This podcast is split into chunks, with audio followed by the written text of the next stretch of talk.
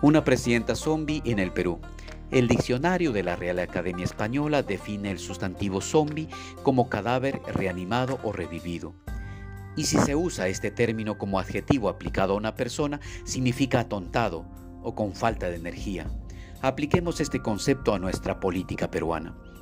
En el Perú tenemos una presidenta zombie, pues parece un cadáver político que recorre el país y el mundo sin ninguna noción de la realidad peruana, diciendo torrentes de incongruencias discursivas en diferentes tonalidades. Una mujer política desconectada de la realidad peruana, una presidenta que no gobierna y que dice lo que le indican decir. Es una presidenta zombie ella no es la que toma decisiones políticas en el gobierno peruano. Lo sabemos todos y todas en este país. Solamente lee en todas partes que va, como una autómata, los discursos que le escriben sus asesores o ministros puestos por las mafias detrás del poder. Dina Boluarte representa no la legitimidad del gobierno, sino la legalidad que necesitan los mafiosos del Fujimorismo, quienes están acomodando las cosas en el país para apoderarse del gobierno en los siguientes años. Esta es la más grave traición de Dina Boluarte al pueblo peruano, haber entregado el gobierno a quienes no ganaron las elecciones. Se le dice traidora o usurpadora no por el tema legal, sino porque gobierna con el plan de gobierno que perdió las elecciones y por las alianzas políticas en las que se ha ubicado para gobernar. Dina Boluarte representa, como ella misma lo dice, a una presidenta remota, remota en sentido real, alejada de la realidad que vive la población del país, una mujer que vive su propio real maravilloso, con el sueño de ser amada y aplaudida por una población que la detesta por todas partes incluso en el extranjero.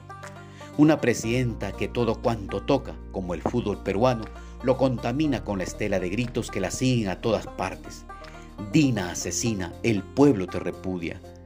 Recordemos algunos lugares, Junín, Tacna, Piura, Tumbes, Pichanaki, Estadio Nacional, etc. Por todas partes se oye ese grito, Dina asesina, el pueblo te repudia.